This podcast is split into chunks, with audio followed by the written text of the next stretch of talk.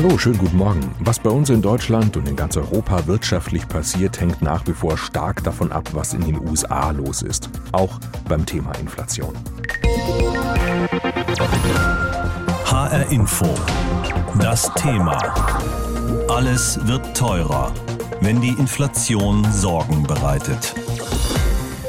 Die Inflation ist in den USA noch höher als bei uns gerade und die amerikanische Notenbank hat gestern beschlossen, schneller als bisher geplant auszusteigen aus den Ankäufen von Staatsanleihen und auch im nächsten Jahr 2022 den Leitzins anzuheben in den USA. Die Fed hat da in Aussicht gestellt, das dreimal um je ein Viertel Prozentpunkt zu machen. Und diese Entscheidung wird sicher auch die Europäische Zentralbank beeinflussen, die heute beraten will, ob sie sachte der Inflation im Euroraum etwas entgegensetzt lässt oder alles weiterlaufen lässt wie bisher. 5,2 Prozent war die Inflation im November und sie könnte noch weiter steigen, sagen Fachleute. Und das merken wir alle gerade beim Einkaufen. Nicht nur, aber auch bei den Weihnachtsgeschenken. Darüber habe ich mit Hermann Josef Tenhagen gesprochen, Chefredakteur von Finanztipp. Herr Tenhagen, kann ich denn die Inflation quasi umgehen, indem ich taktisch klug einkaufe? Naja, ich kann gegen die Inflation ein Stück angehen, indem ich taktisch klug einkaufe. Ganz klassisch, was ich immer machen kann, ist bei größeren Anschaffungen zum Beispiel so eine Preissuchmaschine benutzen, Idealo oder billiger.de. Das hilft schon, die Preisunterschiede zwischen dem, was da im Normalfall angeboten wird und dem, was günstig ist, sind häufig 20 oder 30 Prozent. Also da kann ich preiswerter Schuhe kaufen, preiswerter auch andere Bekleidung kaufen und ich kann natürlich bei dem einen oder anderen auch äh, darauf setzen, dass im Januar nicht nur für Klamotten Schlussverkauf ist, sondern auch für manche Technologie, die über Weihnachten nicht verkauft wurde. Also größere Anschaffungen, gehen wir mal noch ein bisschen größer, Möbel, Waschmaschine, Auto vielleicht sogar, also was man vielleicht eh vorhat, das sollte man jetzt vielleicht eher bald kaufen als noch länger warten? Nee, vor allen Dingen sollte man die Preise vergleichen. Ob das jetzt in sechs Monaten preiswerter wird.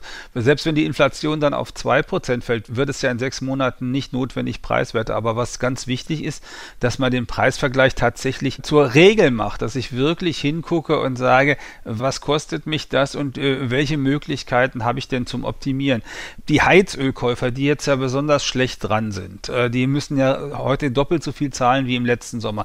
Nun hätte man wissen können, dass es dieses Jahr ein bisschen teurer wird wegen CO2-Abgabe und hätte damals den Tank voll machen können, aber das ist ja verschüttete Milch. Also wenn ich jetzt unterwegs bin, was kann ich tun? Natürlich, das erste ist, dass ich tatsächlich vergleiche, bei den unterschiedlichen Heizölhändlern, weil der Unterschied zwischen dem preiswertesten und dem teuersten ist in so einem Beritt häufig 10 Prozent.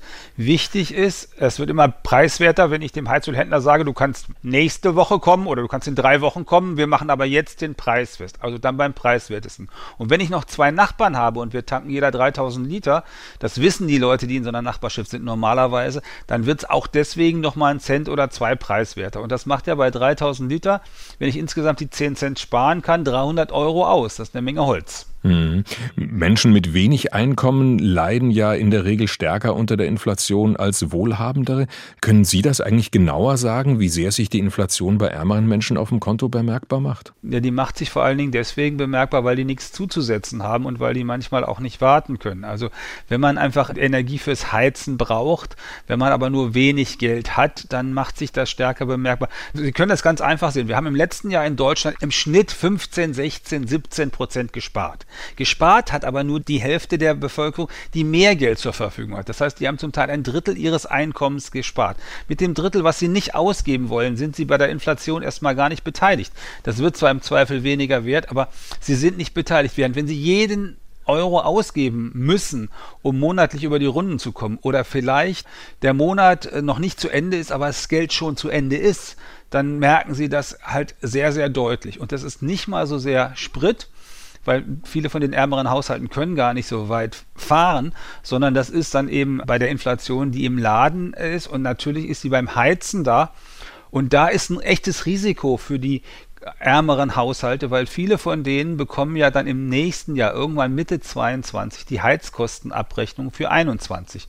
Und da kommt dann die ordentliche Nachzahlung, die dann der Vermieter haben will. Und dafür muss man eigentlich jetzt überlegen, wie man das Geld zur Seite legt. Sogar der Gesetzgeber ist auf den Gedanken gekommen, dass das ein Problem sein könnte und hat sogar seit Anfang 21 schon das Wohngeld ein Stück weit erhöht. Aber wenn Sie kein Geld am Monatsende über haben, dann nehmen Sie die 15 oder 14,40 Euro oder 25,80 Euro oder was an immer an Wohngeld zusätzlich gekommen hat. Sie nehmen sie, um Ihre Rechnung zu bezahlen und haben es nicht über, um die Nebenkostenabrechnung im Sommer 2022 zu bezahlen.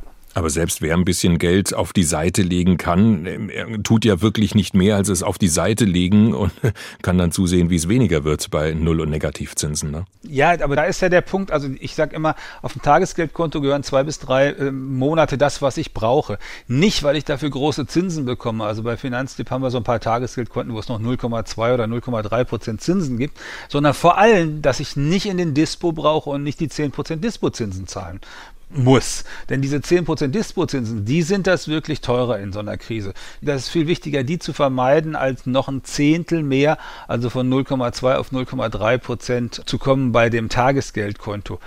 Und was wichtig ist, ein Tagesgeldkonto überhaupt zu haben.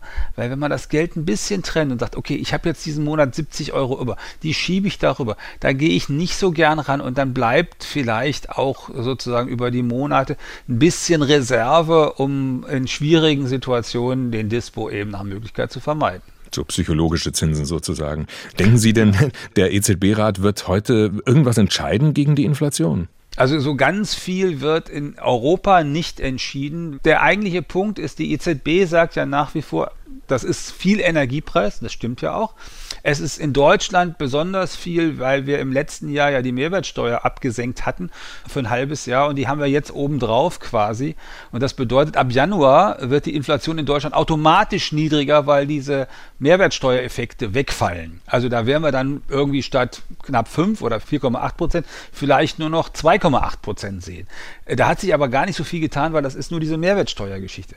Hermann Josef Tenhagen, Chefredakteur von Finanztipp. Wir haben gesprochen über das Thema heute Morgen bei uns.